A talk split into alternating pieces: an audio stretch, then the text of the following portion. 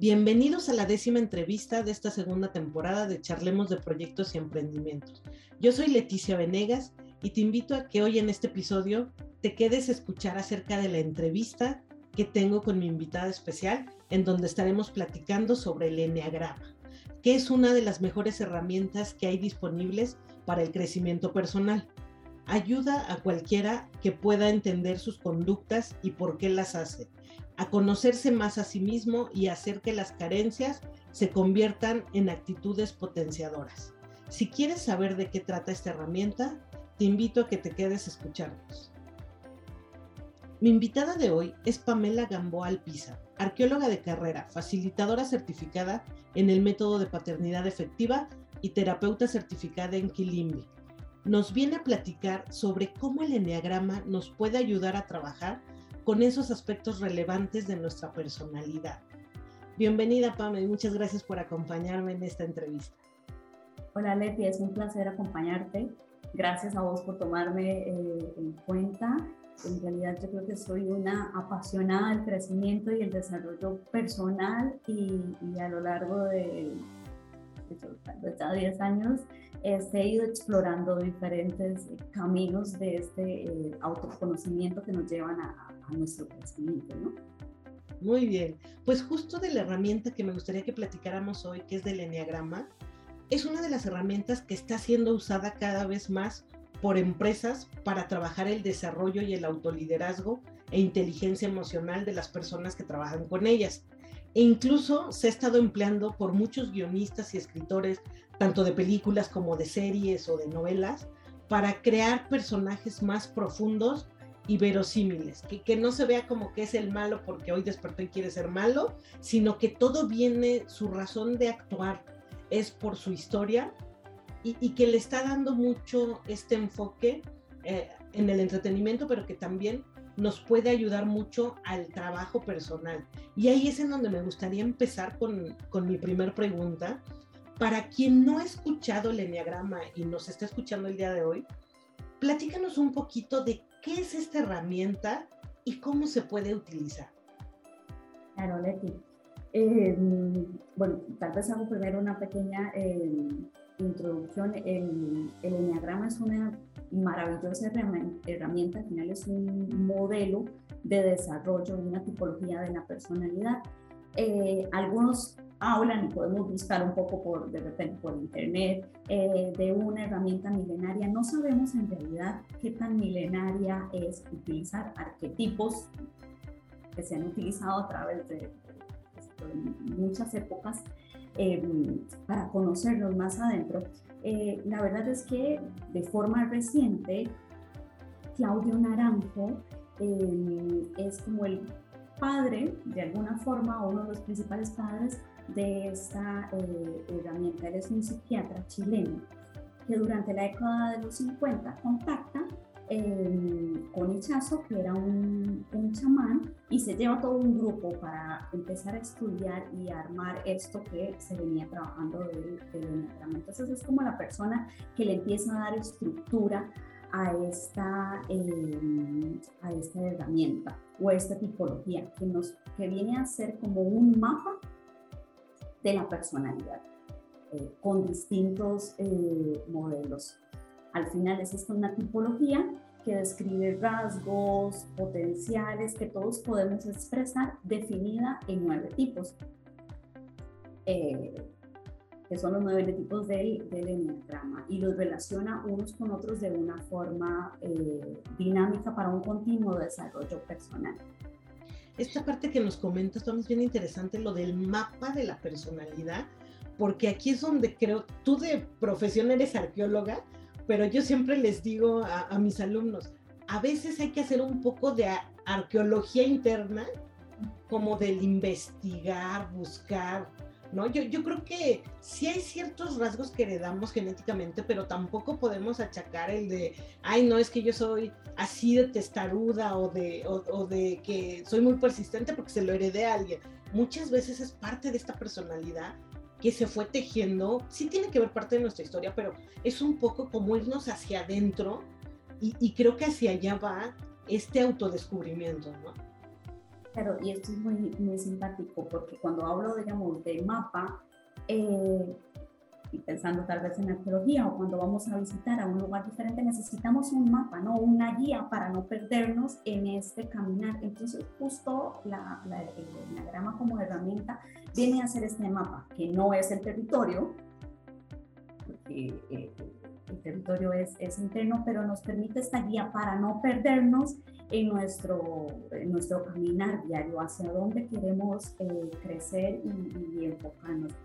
Em, porque al final el, el, enneagrama es una forma de, de, percibir, de pensar, de sentir, de actuar, es una manera de, de, de caracterizarnos, es un abordaje eh, enfocado en la solución del, del, problema, es una forma de entender mejor cómo manejamos el conflicto, cómo manejamos la pérdida, es una herramienta que eh, nos ayuda con inteligencia emocional, cómo nos comportamos desde el estrés, cuáles son nuestros puntos ciegos, nos indica un, un proceso o una guía de, eh, de desarrollo, eh, de desarrollo personal, eh, principalmente.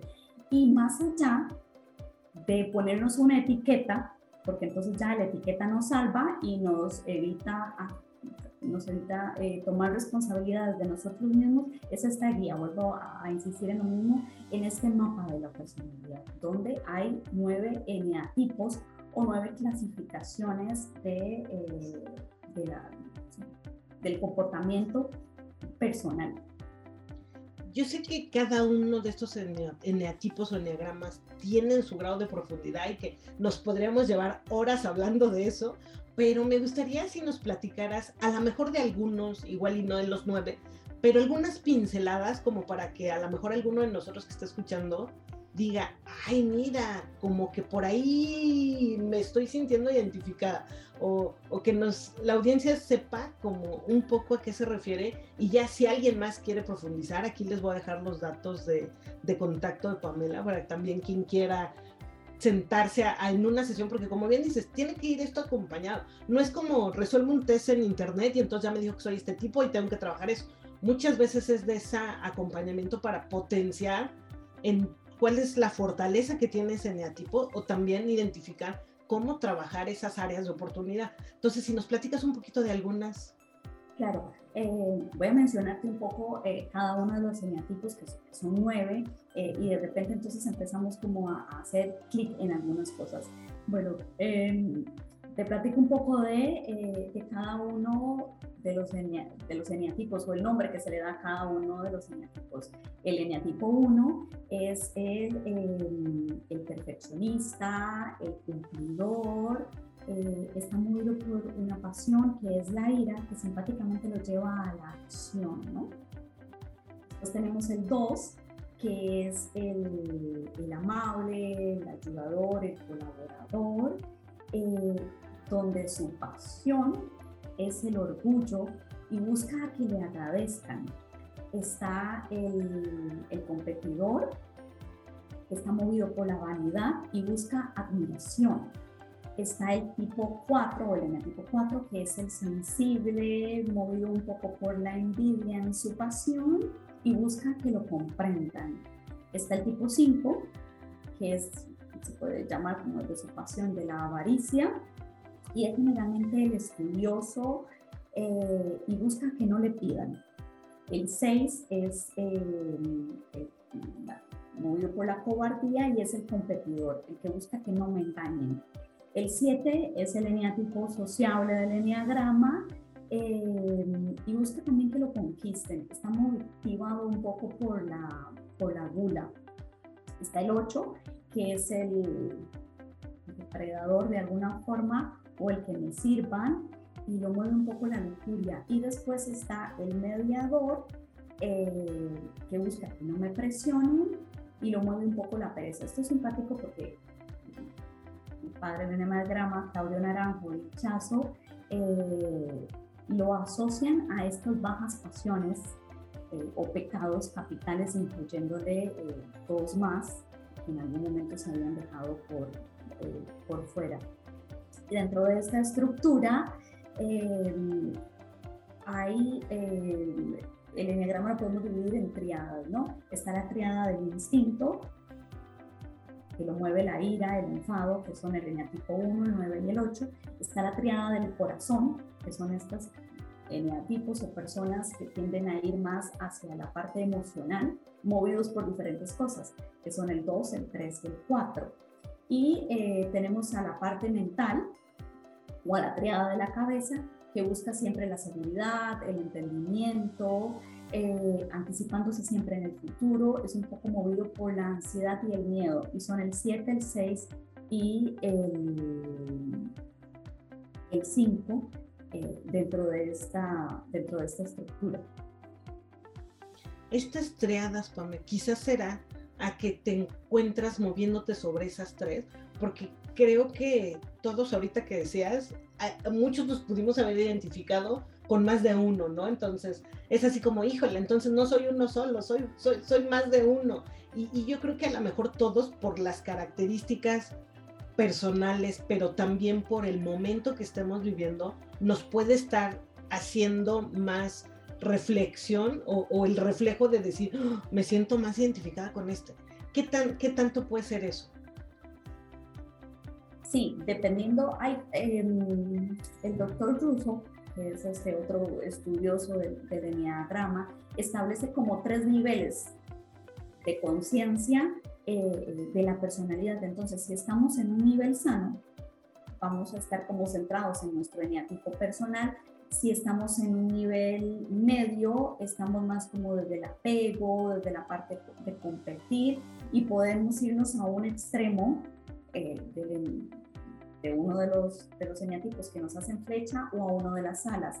Y eh, el otro nivel es un nivel malsano, donde estamos en un espacio de adicción, de combatir. Entonces, eh, por eso es importante ver eh, cómo estamos internamente, ¿no? Para poder identificar de mejor forma hacia dónde nos tenemos que mover, hacia dónde tenemos que, que crecer. Ok.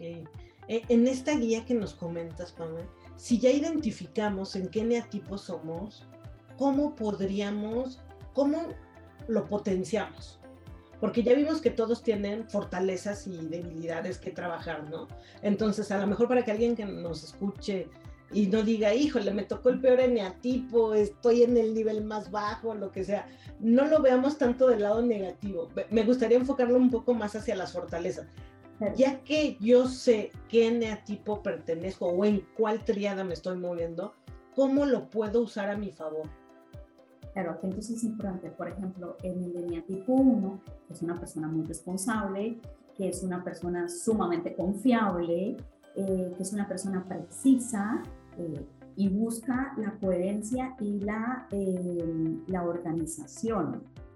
Entonces, ¿cuáles son los desafíos de esta persona?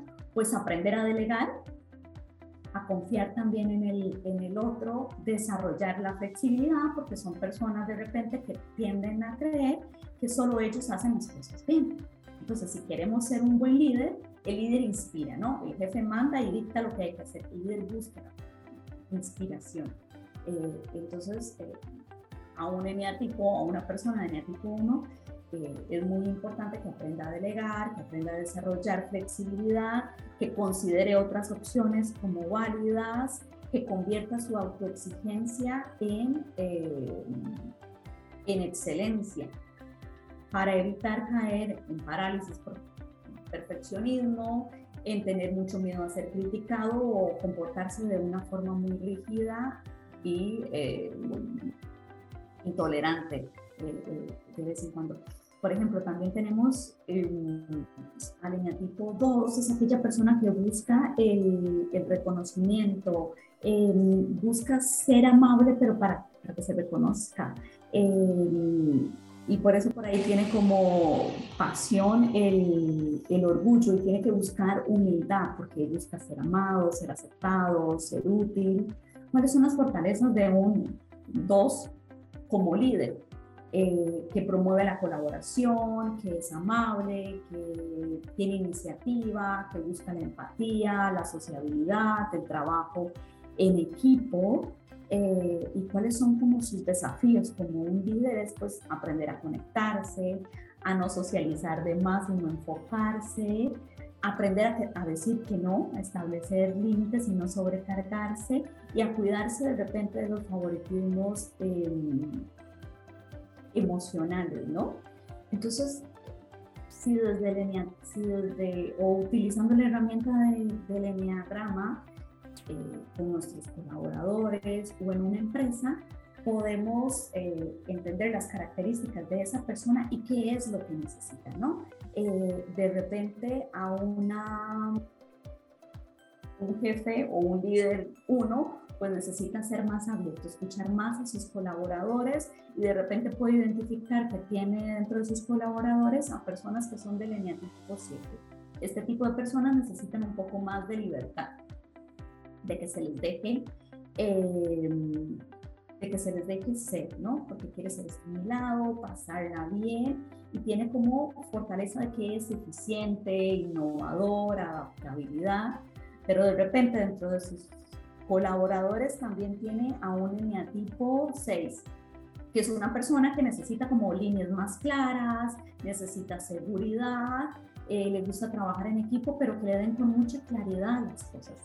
Eh, entonces facilita la creación de, eh, de, equipos y grupos de trabajo cuando tengo esta mayor clasificación, hacia dónde eh, me tengo que enfocar para que, para que la situación, el proyecto, el día a día en el trabajo fluya de mejor forma.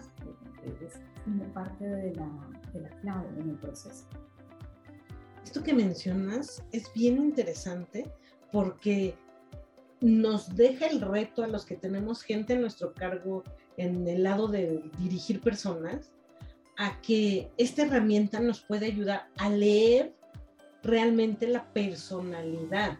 Ya no es irnos solo por las habilidades que identifiquemos de las personas, de a ti te asigno esto porque ya vi que eres muy rápido y eres muy bueno, o ya vi que eres muy comprometido y eres muy puntual. Entonces, si no es irte, nos obliga más a conocer más a las personas. Y esta parte e, es un reto bien interesante porque justo a veces a lo que menos dedicamos es al involucrarnos personalmente. Porque, porque decimos, es que no, no hay tiempo, ¿no? no hay tiempo, pero aquí hay algo importante, o sea, estamos en un mundo eh, muy cambiante, donde todo se está automatizando, ¿no? Eh, y entonces, ¿cuáles son las empresas que probablemente van a tener éxito? Aquellas que inviertan efectivamente en su capital humano, porque entonces, eh, y, y, lo estamos viviendo, ¿no? O sea, ya la máquina literalmente ha suplantado destrezas o roles que teníamos que hacer las personas. Entonces, eh, las empresas o como, la, como emprendedores queramos realmente potenciar, es súper importante eh, enfocarnos en el capital humano, potenciar a nuestros eh, colaboradores inspirarlos en lugar de eh, el tema de ser jefe es como del siglo XIX, del siglo XX, donde esto funcionaba muy bien, pero ahora no, porque necesitamos más procesos creativos. Entonces, si yo tengo como emprendedor o empresario o líder, claro, eh, quiénes son mis colaboradores, cuáles son sus miedos, cuáles son sus pasiones, cuáles son eh, sus áreas de oportunidad, sus desafíos para crecer, eh, puedo formar mejores equipos de, de, trabajo, porque eh, busco que la persona crezca y no que se mantenga en un nivel de repente competitivo, porque no estamos eh,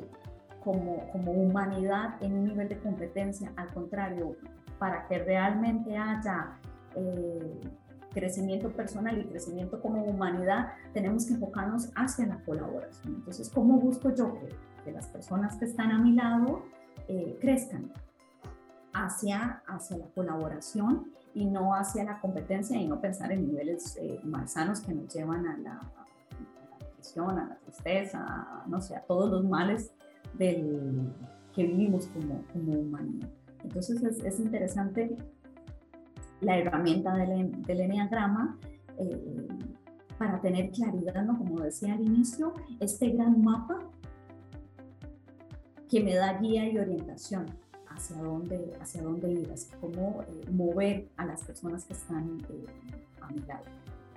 Y, y, este enfoque que nos comentas hacia dónde se están redirigiendo algunas empresas, porque desgraciadamente no todas están voltando hacia allá, que yo creo que las que más rápido hagan este cambio de paradigma de decir, ya lo demás se está automatizando, sistematizando, la inteligencia artificial viene muy fuerte, ni se diga toda la parte de producción que ya en poco tiempo va a ser totalmente reemplazada por la parte autónoma de los robots, pero yo creo que quien empiece a enfocarse más en esta parte humana del equipo va a lograr no solo el tener gente que esté a gusto en su empresa, sino más bien va a también ayudar mucho a evitar la rotación de personal, porque se va a sentir que no solo está creciendo como profesional, sino también como persona. Y ahí es donde venía mi otra pregunta, porque bien al inicio nos platicabas un poco del contexto de esta herramienta y no es algo nuevo, es algo que ha existido desde muchísimos años, pero mi, mi pregunta sería, ¿y, ¿y, por qué se está como redescubriendo mucho? Digo, no, no es como que se puso, se ha puesto de moda, pero sí como que la gente está volteando más hacia esta búsqueda de prestar más atención en las personas. ¿A qué crees tú que se debe esta parte? Yo creo que hay un despertar de alguna forma de la conciencia y ante este proceso de automatización de las empresas y de la vida diaria nos permite eh, voltear una mirada hacia adentro, porque al final una de las cosas que me tiene enamorada del Enneagrama es como un espejo donde nos podemos observar a nosotros mismos. Entonces, eh, hay más espacio para la creatividad, para crecer como, como, como, individuos. Ya no tengo que estar preocupado en, en resolver problemas técnicos, sino que los que probablemente vayan a tener más éxito son las personas que se enfoquen eh, eh, en procesos creativos que la máquina no puede hacer.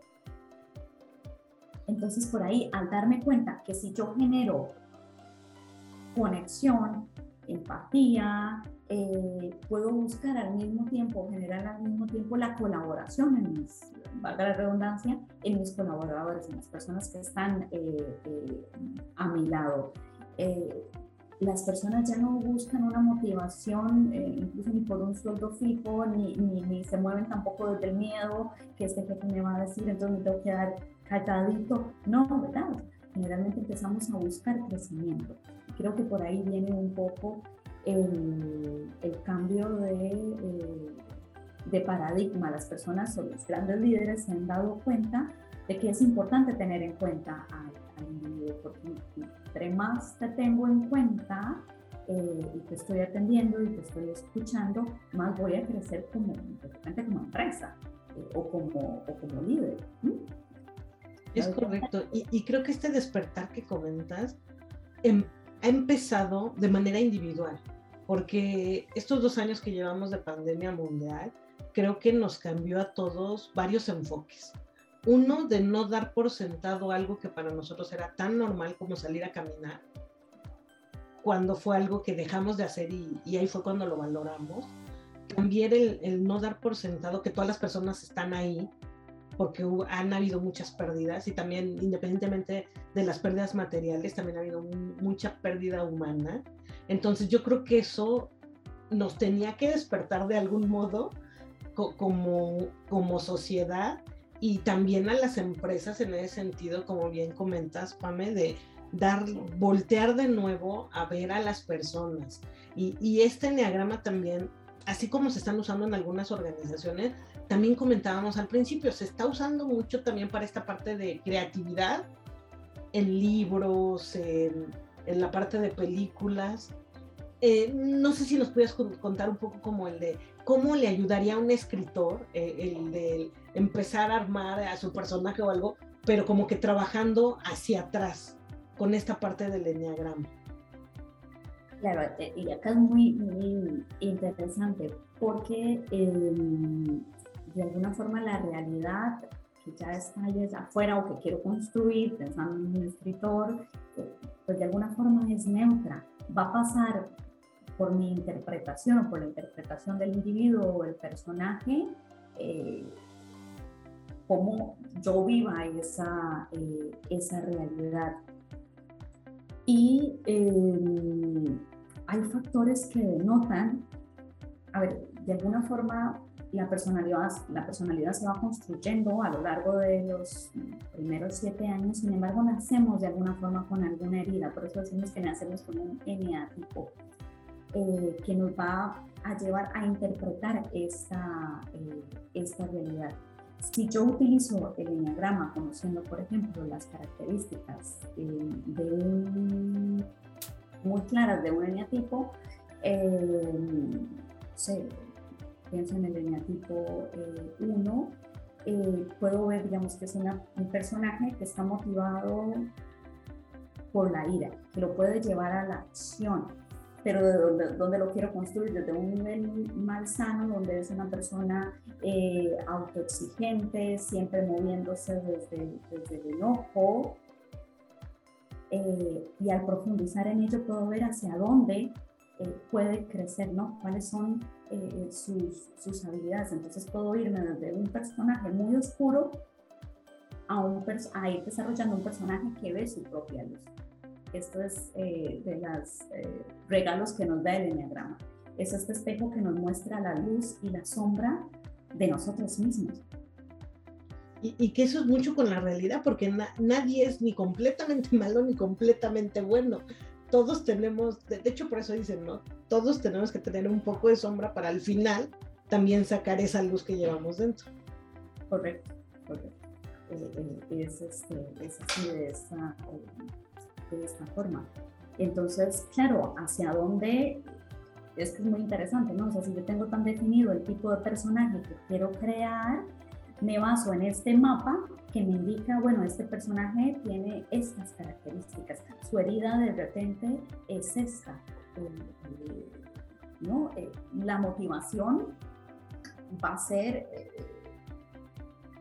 no sé, el sentirme admirado, ¿no? Entonces hago todo eh, para que me admiren, ¿no? De repente hay uno de los eneatipos que, a veces es como que se mueve desde lo orgullo, que es el 2, que generalmente es una persona o un personaje que suele ser muy amable, siempre busca colaborar, siempre busca ayudar, pero busca que le agradece y es aquel como que yo hago, yo hago, yo hago, pero al final nunca nadie me reconoce, nunca nadie me, me agradece y al hacer al estar siempre ahí como tan amable, tan colaborador, lo que busca es que, bueno, yo lo hago bien y los demás, eh, y los demás no. Vengo a que me reconozcan, a que me den las gracias. Entonces, de repente, si se viven niveles un poco más malsanos, este, puede caer un poco en, el enojo porque eh, la gente nunca les reconoce suficiente lo que él, ¿no? O sea, yo lo hago, lo hago, pero nadie me toma en cuenta, al final nadie me entiende, entonces vive de Entonces, ¿cómo podemos poner a un personaje súper amable, eh, eh, con mucha sombra, ¿no? Con, mucha oscuridad al, mismo tiempo, por un resentimiento que tiene. Eh, y que pareciera ser que es el bueno de la historia, ¿no? Porque pues a todos ayuda, pero no ves qué hay de trasfondo y que como esa oscuridad si le gana, se puede llegar a convertir en el, en el personaje malo de la historia, cuando a lo mejor el que veíamos que era el malo termina yéndose más por las cualidades y resulta que se transforma a medio camino y pues ya fue el bueno, ¿no? Entonces creo que eso es lo que ha hecho que también de repente en muchas series o, películas de repente no, nos, nos se, se, sienta la gente atraída, pero también en las series que luego digas, híjole, está bien interesante, ¿no? Porque el manejo de sus personajes al final también nos sirve de espejo a los que estamos viendo. Claro, y aquí hay una serie que no sé si recuerdas que eh, ya de hace varios años, pero es que caracteriza, caracteriza también a este eneatipo que es el, el uno, eh, que es Breaking Bad. No sé si. Este es un tipo eh, sumamente brillante, sumamente inteligente, que ante las dificultades de la vida, pues este, lo lleva a a fabricar drogas para poder subsistir con una motivación muy loable, poder decir, ¿no? De, dejar eh, a su familia. bueno, no sé, estoy haciendo spoilers, me imagino que ya mucha gente ha visto esta serie, pero es, es un eneatipo único, uno clásico, Y desde donde él se ve no es malo. O sea, él no se percibe como alguien que lo haga por, por poder o por, no, o sea, él simplemente lo está viendo como para, fue mi única manera de sobrevivir. De sobrevivir. Y entonces él termina siendo un personaje porque pues, al final tiene un, final trágico que eh, termina hundido en la sombra, ¿no? De repente, en lugar de salir a la luz, baja a, los niveles más malsanos de, las características de este personaje. Entonces, eh, es eh, clarísimo verlo desde ahí, desde dónde se está, se está moviendo, a diferencia de, de otras características que podríamos haberle puesto a este personaje, ¿no? de repente un, personaje de esta forma eh, puede pues eh, orientarse a que, bueno, puedo delegar, podría pedir ayuda, ¿no? Irme como a otra ala y es ahí donde eh, al conocer muy bien el enneagrama podemos buscar qué puntos me beneficia de un ala que tengo o, de una de mis flechas, ¿no? Y para esto pues tendríamos que estar viendo como el, el diagrama de, de lo que se forma con estos nueve eneatipos. Muy bien. Claridad hacia dónde queremos eh, crecer, ¿no?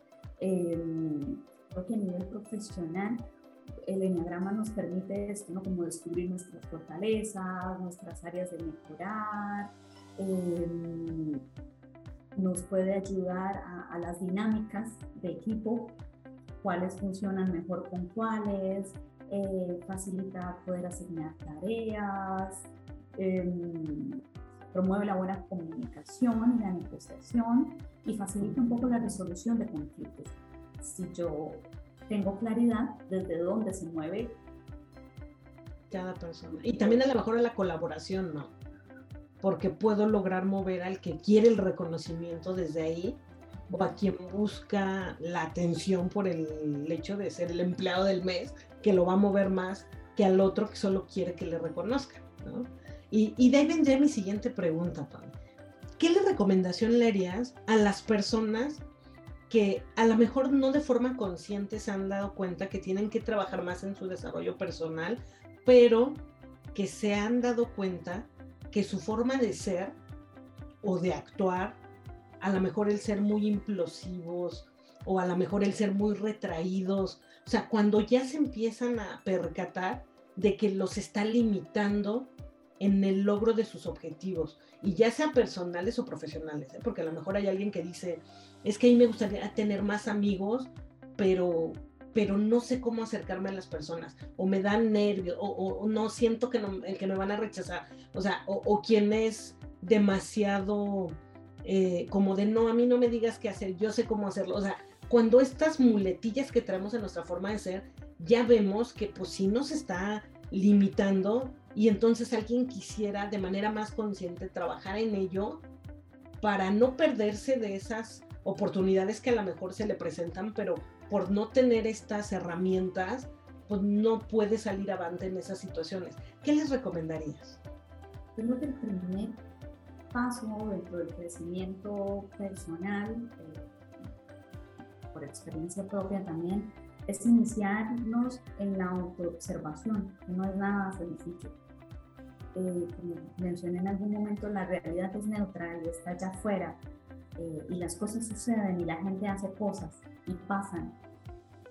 El tema es, pues, yo me lo tomo todo, eh, todo personal, o sea, no me, doy, no me doy este espacio para reflexionar al final del día o o después del almuerzo con una taza de café o té o, por las mañanas, de autoobservarme, de ver eh, cuáles son las situaciones que a mí me incomodan, que a mí me molestan y empezar a asumir responsabilidad de nuestras propias acciones, porque entonces yo podría decir constantemente, no, es que mi compañero de trabajo eh, me contesta de, mala forma o le pido a, mi jefe que me dé permiso para no sé qué, pero me vio con mala cara y, me dijo que no. Eh, mi hijo no recogió los juguetes que tenía que recoger, mi esposo no me ayudó a sacar la basura, no siempre estoy poniendo todo en el otro y por ahí no va. creo que cuando iniciamos un camino o cuando queremos empezar con el, por el camino del crecimiento y el desarrollo personal, tenemos que empezar a autoobservarnos, tener claridad eh, de cuál es nuestro mapa, de ahí que el enagrama nos, nos sirve mucho para identificarnos y ver cuáles son nuestras características personales, pero estar como en este cuestionamiento constante, ¿por qué lo que hace el otro o lo que pasa frente a mí me afecta tanto? Porque este me va a dar como el primer paso para ir reconociendo de repente eh, cuáles son mis heridas, cuáles son mis molestias y asumir responsabilidad porque como hay una frase por ahí, o sea, nada cambia fuera de mí, pero si yo cambio, todo cambia. Creo que eh, eh, independientemente de la terapia, de la herramienta eh, de desarrollo personal o de psicología que utilicemos, lo primordial es tomar responsabilidad sobre nosotros mismos, sobre nuestras acciones, para poder realmente hacer un cambio. Y entonces cuando ya yo me doy cuenta que la realidad es neutra y depende de mí, yo soy autorresponsable para cambiarlo, para hacerlo diferente, ahí voy a empezar a crecer. Pero si me vivo desde la queja constante, pues no, ¿no? Eh, entonces, eh, mi invitación es eh, a la autoobservación constante, que es aquello que está afuera que me, molesta, ver este gran espejo que es la realidad y las personas con las que me rodeo que me molesta, que no me gusta, qué es lo que realmente me están enseñando de mí mismo. Y, esto que mencionas también es bien importante porque aparte de tomar responsabilidad de uno mismo, creo que también es ser conscientes de que no vamos a poder cambiar lo que está afuera. O sea, ni controlar. No puedo controlar el cómo me responda la otra persona. No puedo controlar el tráfico. No puedo controlar el... O sea, pero lo que sí puedo trabajar y de lo que sí soy responsable es qué hago yo internamente con eso que me provoca el exterior, ¿no? Porque si no sería como vivir en nuestra burbuja, estar dentro, como estas bolas de hámster que hemos visto por ahí, en donde andas ahí y, y, dices, no, no, que nadie me perturbe, que nadie me moleste. Mm, es más bien, quito el poder a lo exterior de, de generarme un malestar, ¿no? Y también de, dejar a un lado esa capa de víctima de es que son todos, no soy yo. E, es que todos están, el mundo está en mi contra, ¿no? Entonces yo creo que es un poco el, el analizarlo desde otra perspectiva, el tomar conciencia, como bien decías, tomar el poder, la responsabilidad y la conciencia de decir, bueno, si ellos no van a cambiar o no van a cambiar, ¿qué sí puedo yo cambiar en mí? Y aquí es clave, eh, para mí son como tres cosas claras. La autoobservación, para darme cuenta constantemente dónde estoy, qué es lo que me pasa, qué es lo que me afecta. La responsabilidad, asumir la responsabilidad de que yo soy el único capaz de cambiar, de modificar eh, lo que quiera cambiar y modificar. Eh, o de interpretar lo que quiera interpretar. O nadie me roba la paz, yo entrego ese poder, ¿no? O sea, o entrego el, poder de mí, de mí mismo o lo tengo yo. Y eh, algo que me parece súper fundamental implementar en nuestra vida diaria es el valor de la, de la compasión, tanto de la autocompasión y de la compasión en el otro. Eh, y compasión no es como lástima, ¿no? Sino más bien eh, veo con compasión al otro, entiendo el por qué esta persona actúa de esta forma. Yo estoy asumiendo responsabilidad de lo que yo hago, eh, entiendo que puedo hacer y puedo responder, pero también veo al otro con compasión. Entonces, si tengo una mirada compasiva hacia el otro, esta persona no me va a lastimar. No voy a permitir que me lastime porque de repente entiendo el, el lugar donde está. ¿Por qué actúa de esa manera? No me lo está haciendo a mí. Esa persona de repente está actuando, reaccionando por situaciones que tiene en la vida, porque, porque todavía no se, ha dado, no se ha dado cuenta o no es consciente. Bueno, veámosla con compasión.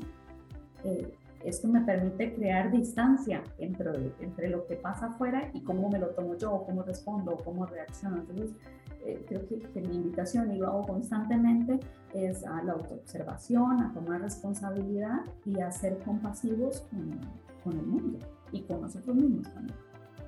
Yo creo que estos, estas tres recomendaciones que nos das son importantes y si nos lo grabáramos, nos, nos haríamos la vida menos pesada y, disfrutaríamos más, porque a veces cedemos, como bien decías, esa paz interior que tenemos, porque se, dejamos que algo del exterior nos, nos mueva de esa tranquilidad que teníamos, ¿no? Entonces, yo creo que es bien importante. Te agradezco mucho, Pame, que hayas venido el día de hoy a platicar a toda la audiencia sobre esta herramienta que es muy interesante porque como bien dices, no es la única, hay muchas herramientas que nos ayudan a este desarrollo personal. Y yo creo que aquí lo, lo importante y lo interesante es ser conscientes de que queremos trabajarlo, porque también algo importante es que cada quien tiene su momento. Y, y es como a veces cuando les digo a mis equipos de trabajo, por más que queramos jalar a alguien, si ese alguien no se quiere dejar jalar, pues no, no, no va a haber forma de, de, ayudarlo a que avance al ritmo que queremos. Entonces, por último, para, que, para despedirte, no sé, un último mensaje que quieras darle a la audiencia. Yo creo que también entre este proceso de, de autoobservación, de repente es darnos cuenta que a veces se vale levantar la mano y pedir ayuda, porque de repente no la tenemos tan clara y no sabemos cómo, hacia dónde, hacia dónde enfocarnos, cómo crecer, qué es realmente lo que nos limita de repente no vemos, ¿no? Y necesitamos a otra persona que nos ayude, que nos guíe, eh, y estamos en un mundo de la información donde, donde podemos eh, levantar la mano para pedir ayuda, buscar muchos, muchos recursos. Y, y vuelvo a repetir, eh, tomémonos pequeños instantes en, en el día a día para, hacer un proceso de reflexión, de autoobservación de cómo estamos, hacia dónde, hacia dónde vamos. Eh, eh mirémonos a nosotros, a nosotros mismos un par de minutos aquí, ¿no? denos, eh, denos, como darnos este regalo eh, a nosotros mismos. Es correcto, a veces es necesario parar un poco para observar, porque si no la vorágine del día a día nos lleva como tren desbocado y eso también nos hace perder ese equilibrio emocional y, y, por eso tanto a veces afecta en la salud mental, porque no paras. Y a veces no sabemos escuchar a nuestro cuerpo cuando también el cuerpo nos dice, oye, ya bájale, ¿no? Cuando de repente nos dan gripas de la nada, pues es porque tu sistema estaba muy estresado, ¿no? Entonces a lo mejor es una, ¿cómo te decía tu cuerpo? Oye, ya, date un respiro, pues dice, lo tengo que enfermar porque este no me escucha, ¿no? Entonces, yo creo que justo como dice Pame, no nos va, no hay que, no dejemos que la vida se nos vaya en vivir corriendo, demos, demos, tomémonos esos espacios también para observar, agradecer y, y, ver lo que sí tenemos y no solo estar pensando en lo que nos hace falta o por lo que queremos ir. También es parte del disfrutar el camino, no solo el llegar a donde tenemos que llegar. Bueno, pues muchísimas gracias, Pame, por, por acompañarnos y gracias a todos por escucharnos en esta entrevista más. Los invito a que se suscriban al podcast para que no se pierdan las próximas entrevistas y los próximos episodios. Ya estamos muy cerca de cerrar la segunda temporada y se viene todavía más información muy interesante. También pueden seguirme en mis redes sociales. Me encuentran en LinkedIn como LetiPMP, en Instagram como arroba charlemos de proyectos. Y recuerden, este es un buen momento para realizar el proyecto de tus sueños. Muchas gracias.